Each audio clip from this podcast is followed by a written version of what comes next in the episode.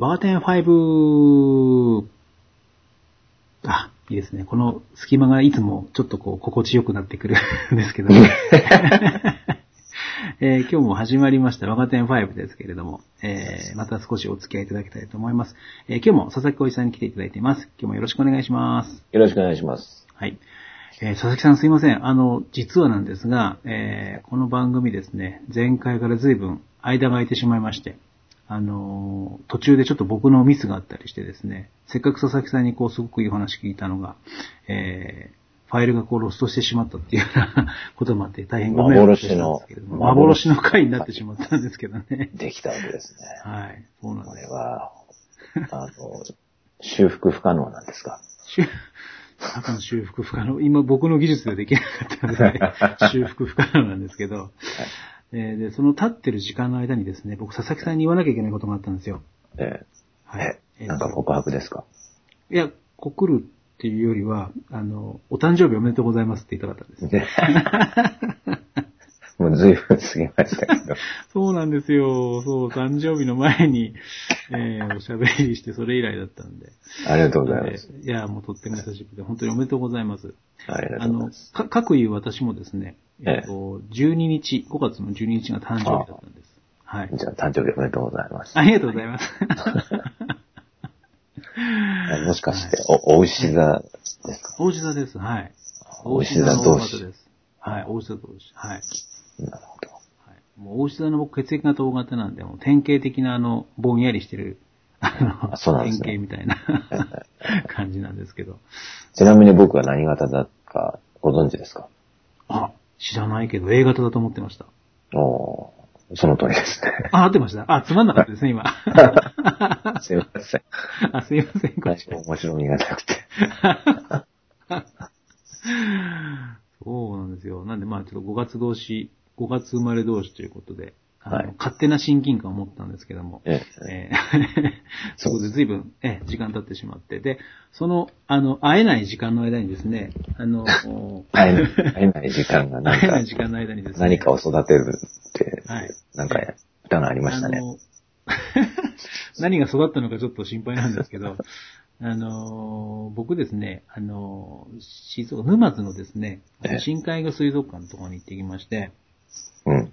あの、深海魚がこういろいろいる水族館があるんですね。はい。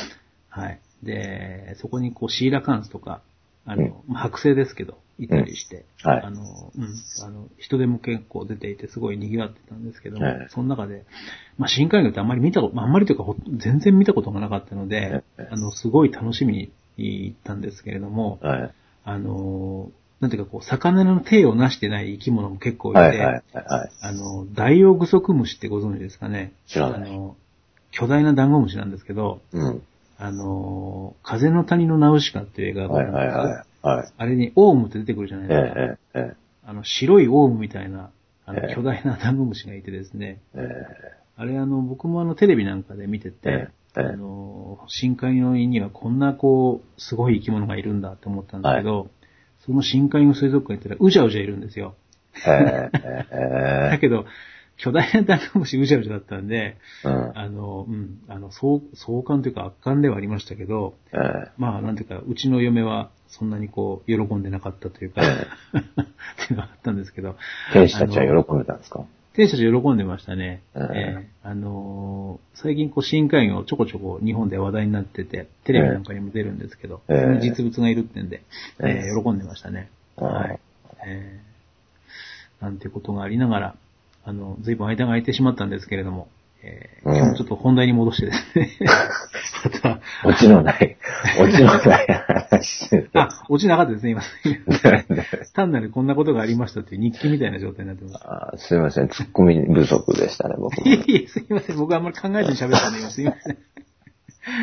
えーということでいや、いや、あの、行く前に、あの、佐々木さんとお話しさせてもらって、ええあの、そうそう、あの、チャリンコでこう、爆走していた若き日の佐々木少年が、えええー何度か事故に遭ったんだろうっていう、こう、あの、ことを想像しながら、えーこの街で。はい。ええこの街でこう、チャリンコ爆走してたんだなって思って、そういうちょっとね、ニヤニヤしながら 楽しんでましたけど。でもあの、基本僕らあの、山の中に住んでるので、ええ。もう海そのものがなんだか嬉しくて、ああ、なるほど。駿河湾がわーんとこう出て、あの目の前にあって、えで、ふと振り返ると富士山がわーっとあって、はいはえーすごい。い、で、魚介食ったんですか？魚介類。あ、魚介ですね。えっ、とね、あまり、あの、誇れたことはないんですけど、ええあの、我が家の天使たちはですねええ、お寿司っていうと、はい。すべてのお寿司は回る寿司だと思ってるんで、あの、回るお寿司を、ええ、あの、堪能してきましたけど、あの、回るお寿司ですら、あの、やっぱレベルが違いますね。あそうですか。あの、山口、山国育ちだと、あの、生魚食べられないっていう、こう、こうっていうか人が結構いるんですよ。うんあの、小さい時の記憶で、輸送状態っていうか輸送のレベルが低かったので、うん美味しくない生魚を食べてしまったがゆえに嫌いになってしまったっていう子がたくさんいて、うん。えー各言う僕もその一人だったんですけど、うんなんであの、大人になってから生魚食べられるようになったんですよ。うん。うん、で、生魚の美味しさは、あの、僕なりに分かってきてるつもりなんですけど、うんなんせこう、小さい時の記憶がないもんですから、うん。魚が全く分からないんですよね。うん。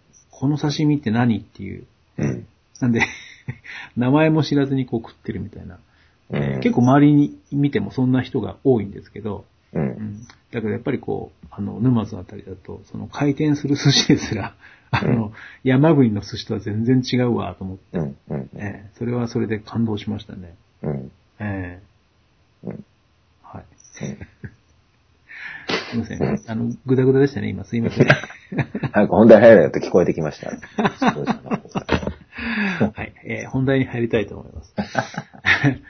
あの、前回ですね、ちょっともう随分時間経っちゃったんですけど、前回あの、えっ、と、娘の、あの、中学校でですね、聞いた話で、はいあの、もう本当優等生の子がですね、えーうんまあ、ある時、えー心が折れて学校に行かれなくなったっていう時にですね、あの、まあ、本当にこうクラスに行かれないので、学校側は保健室に通うだけでも登校にしますよっていうことを、うん。あの、提案したにもかかわらず、そこのお母さんは、そんな手が悪いことみたいなことを言ってっていう話が聞こえてきて、ちょっと僕、あの、怒り気味に喋っちゃったんですけど、うん。うん。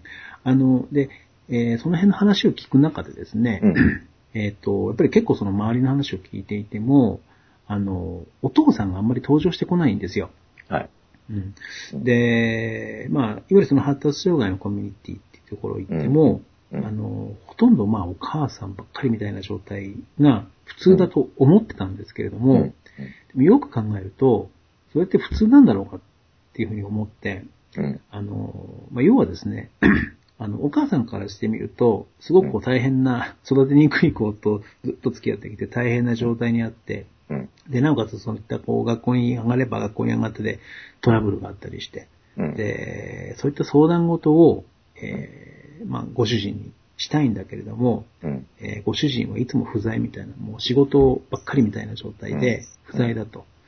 で、まあお母さんも、まあやっぱり誰かしらに相談しないといけないっていうのがあるので、うん。まあ、特にこの辺の田舎なんかだと、あの、実家のそばに住んでますみたいな人も多いもんですから、うん実家を頼っちゃうんですよね。うん。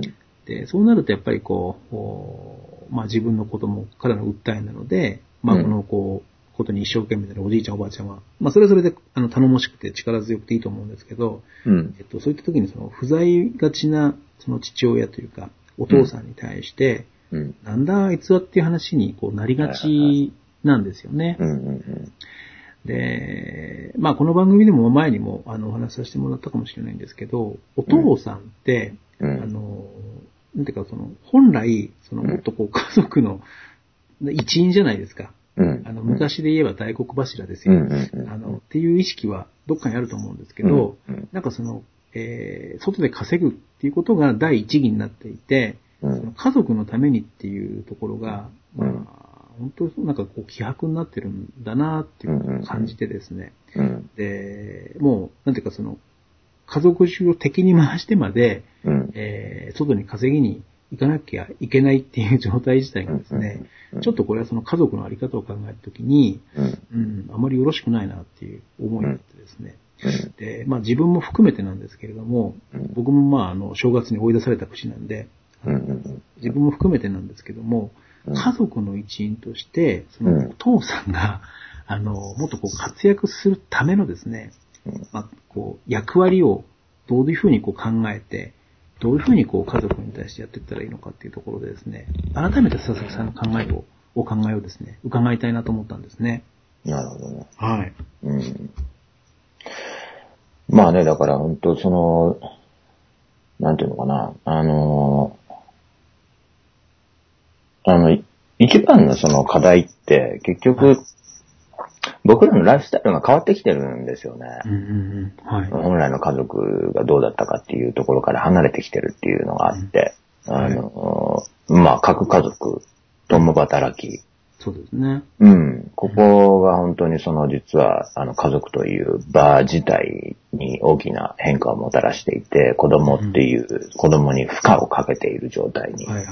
なっていってるわけですよね。だから高度成長、あの、経済成長期からそういう方向にバンバンバンバン突き進んでいったわけですよね。はい。うん。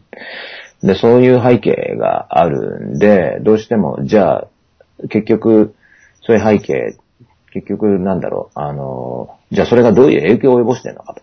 うん。子供の、その、発達にね、あの、な、何の発達って言ったらいいのかな、これは。あの、まあ、自我の形成とか、うん。心の発達とかっていう側面ですけどね、そこに対してどういう影響があるのか、なんていうことはさ、うん。あの、所詮心理学の分野とかね、そういう家族のそういう、あの、まあ、は発達心理学だとか、そういう分野での研究なんていうのは後追いですから。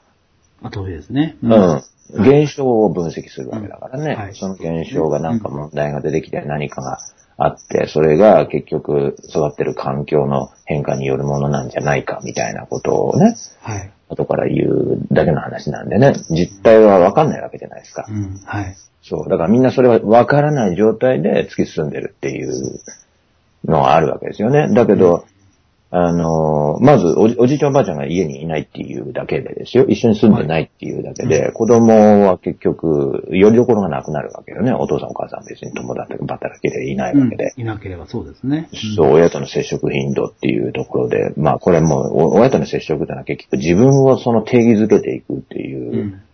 あの、時なんで、自我を形成していく大事なプロセスがないっていうことになってくるわけだから、はい。はい。そこが希薄になるっていうことは、自我が希薄だっていうことになるんで、うん。うん。はい自分をその構成する自分とはっていうところが揺らいじゃうわけですよ。うん。うん。で、そうするともう今の現代の問題っていうのは全部そこから来てるっていうところがうん。見えてくるんですよね。だからその、なんていうの？希薄な人間関係、はい。コミュニケーションうまくいかない、うん。会社勤め続けられない、うん。うん。学校行か行けなくなっちゃう。はい。はい。そういうのももう全然人間関係に関する全ての問題って結局そこから出てくるんで自我の形成のところからね。はい。はい。はい。うんうん。こういうその背景があるわけですよ。はい。で、まあ子供に対してどうこうっていうところはね、まあ今回のあれ、あのテーマではないんで、まあ、ええあの別のところで話すとして、はい。で実際そういうその環境下で親として子供が生まれて子育てをしているっていうね、その各家族っていう共働きっていうような状態で、はい。ね、その、どうやってやっていくの？あるいは共働きじゃなくてもお父さんだけが働いてるっていう状態で、はい。おじいちゃんおばあちゃんがいないという状態で、うん。はい。うん。お母さんがどういう負担を抱えるの？うん。で、お父さんがどういう負担を抱えるの？うん。うん。こういうところっていうのは、あの、わかんないから、お互いがお互いの立場をちゃんと分かろうとする努力なしには解決の方向にはいかないですよ、うん。うん。そうどちらか一方が、あなたはこうしてほしいっうん。ていう要求だけではうん解決はしていかないですよねっていうね。はい。そう、ただでさえ危機的な状態にある。うん。で、負荷がかかっている状態にある。うん。おじいちゃんおばあちゃんがいないことで。はいはいはい。うん。っていう状態にもかかわらず。だから結局これって、なんか、緊急事態と一緒なわけですよ。緊急事態。うん。そう。はい。だから、なんて言うんだろう。あの、例えば、会社で言うなら、はい。あの、なんだろう。会社の、うん。まあ、円滑に会社を運営していくために活躍していた専務が突然死んじゃったみたいな。はいはいはいはい。いなくなっちゃったみたいな。うん。ええで、その人が役割を担ってたところが一切できなくなって、みたいな。はいはい。えあんなこともやってたの、こんなこともやってたのみたいなのが出てきて。うんうんうん。うん。そういう重役が突然いなくなったみたいな混乱ですよね。うーん。なるほどね。うんあの、前回も、僕はあの、すごく、あの、なんていうかこう、心に響いた言葉で、ええあの人類史上初めて経験する、心を放っておく世代に。生きてるんですよっていうコメントがあって、うん。ああ、そうだと、すごくこれ、あの、へえって思ったんですよね。うん。だから本当に今おっしゃるように、まあ、本当緊急事態ですよね。人類史上初めて経験するところにいて、このまま行ったらやばいでしょってやっぱり思うんですよね。うん。うん。基本的にね、その、なんていうか DNA に刻まれてるはずのね、その、親子間における愛着っていうものが希薄になっていっちゃうっていう、うん。はい。この生物学的にはありえないっていうようなことが人間に起きてるっていうね起。きてるんですね。う。ん。そう。だから、この辺がね、本当に、うん。うん、大変ですよ。だから。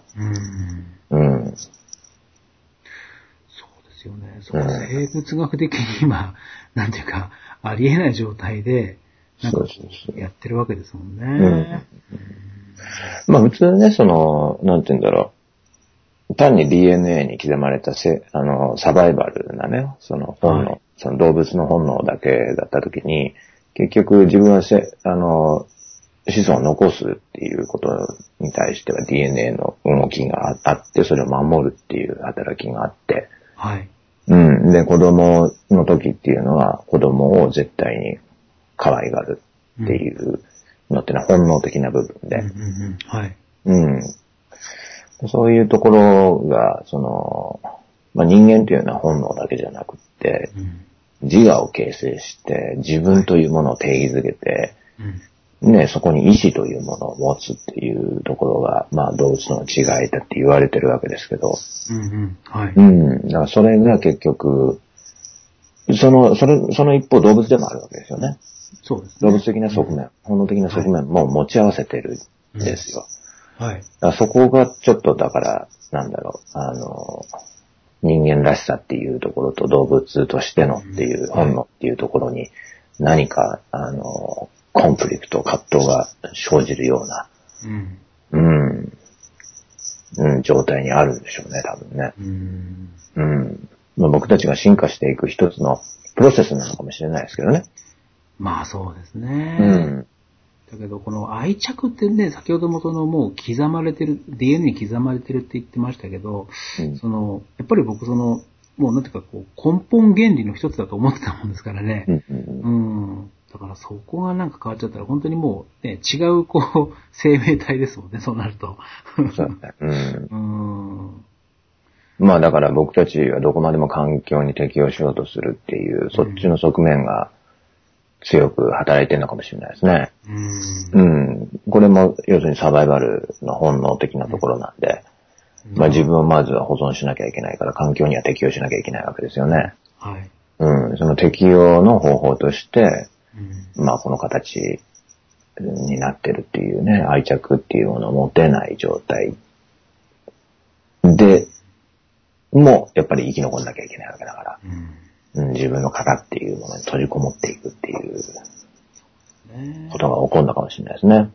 だからまあそそういう、そういう、そういう、要するにコミュニケーションが下手なんですよね。うん。今の親の世代も。うん。そう思いますね。うんそう。だから、あの、どうしてもコミュニケーションっていう、そのフィールドに入った経験がないんですよ。うん。心を通わせた経験がないんで。なるほど。うん。だから、結局、その、なんていうのかな。一言言って、それが受け入れてもらえなかったから通じない。そこで断絶してしまうって。これ、一言で済むコミュニケーションなんかありえないですからね。はいはい。うん、なるほど。うん。うん。うん。だもう認識のズレってお互い見ている現実が違うわけだから、ことごとく全部が違うわけですよ。うん。はい。それを一歩ずつすり合わせていかなければいけないです。お互いの立場を理解するために。はい。うん。そうするともうコミュニケーション自体が、もう始まらない前に終わってるみたいな状態。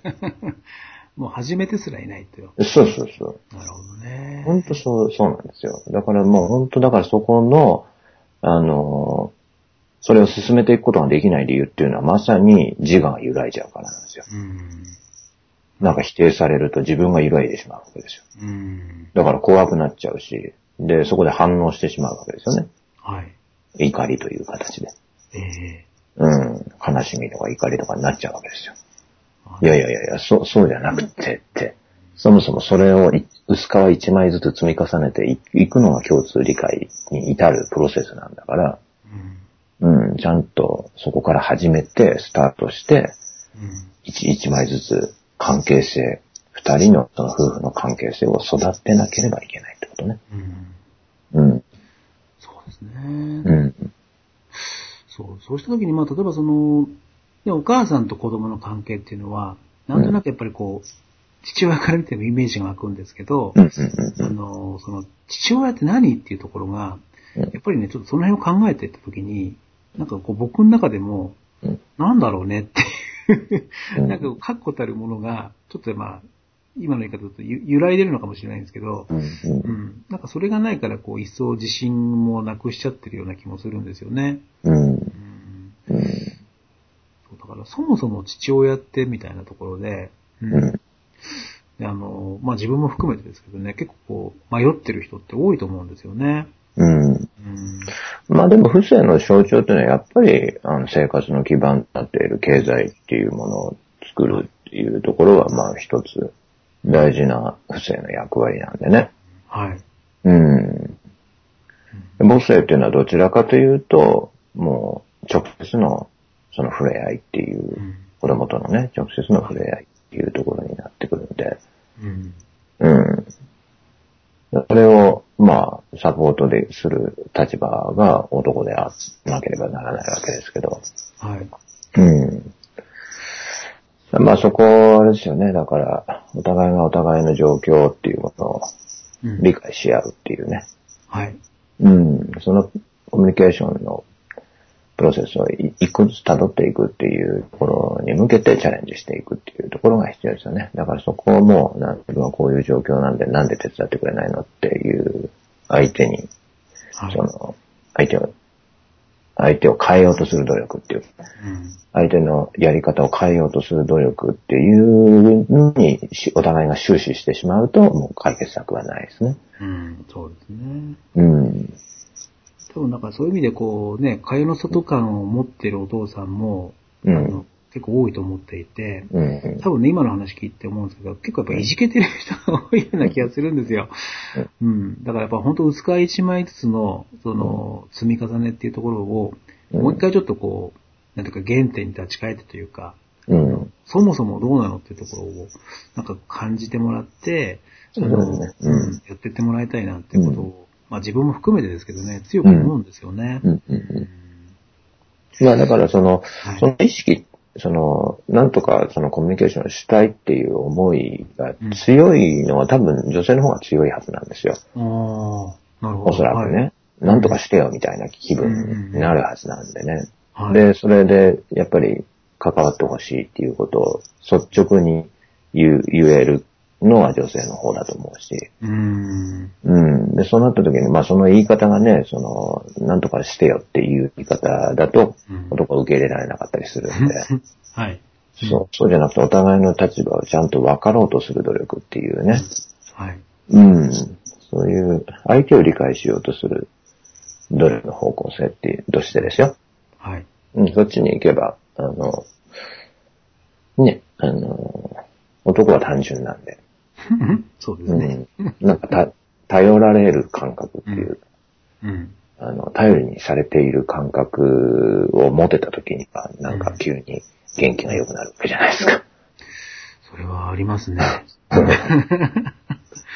なんかそこにダメ出しされた感覚があると急にすねるみたいな。ああ、そうですね。う。うんん。もう男の機能そのまんまだと思うんですよ。なんかすごいとか立派とかっていうことに対してすごい反応して生きり立つっていうね。だけど、けなされた瞬間にシュンとなるみたいなさ。ああ、まあ、まさに自分のこと言われてる感じですけどね。うんそうですね、でも。うん。なるほどね。うん。だからまあ本当その、ね、お父さんお父さんで会話の外から、あの、うん会話の中に入っていかなきゃいけないし、うんお母さんも、まあ今言ったようにそのね、あの、まあもうやり方の中では一つこう、なんていうか上の目線で、うんまあ、おだててですか、あの、うまくこう、コントロールするっていう、うーしたたかさがあってもいいような気がしますけど、ね、それでうまくいくんだったら、それに越したことないかなと思うんですけどね。うん。そっかそっか。まあだからお互い成長しないといけないってことなんですよね。男も女も。ね。うん。まあ、やっぱりこう、どちらか一方の話を聞くと、うん。なんか僕男の立場だから、お母さんの話を聞くと、もう少しお父さん頑張ろうよって思っちゃうんですけどもね。確かに、まあ、片一方だけの話だけじゃないですもんね。そうですね。はい。うん。そっか。わかりました。まあ自分もそのね、あの、どう言われたら拗ねるっていうのはあるので、うん。まあそこら辺をこう、なんていうか、お父さん同士のこう、あの、うまくこう、コミュニケーション取り方みたいなところもですね、うん。うん、もう少しこう、なんていうか家庭に向けてというか、心を放っておかないように持っていきたいなというふうに、うん自分も含めて、うん、思いましたね。はい。うん、ありがとうございます。はい。はい、ありがとうございます。えっと、またですね、ちょっとあの、えっと、しばらくこの夫婦シリーズが、なんとなく、あの、始まってしまった感があるんですけど、はい。はい。うん。ちょっと、もともとあの、ちょっとね、次女の話をしようかなとか、うんもあったんですけど、またちょっと、あの、逆によろしければなんですけどね、またリスナーの方からも、こんな話、佐々木さんのこんな話聞きたいとか、こんな目線を、おまあ、示してほしいみたいなことがあったら、ぜひ送ってもらいたいなと思っているので、あの、その辺も含めてですね、ちょっと僕からもお願いしたいと思います。はい。じゃあ、佐々木さん今日も本当にありがとうございました。はい。ありがとうはい。えございます。また次回もよろしくお願いします。はい。はい。えっと、では、親方 N5 これでにて失礼いたします。ありがとうございました。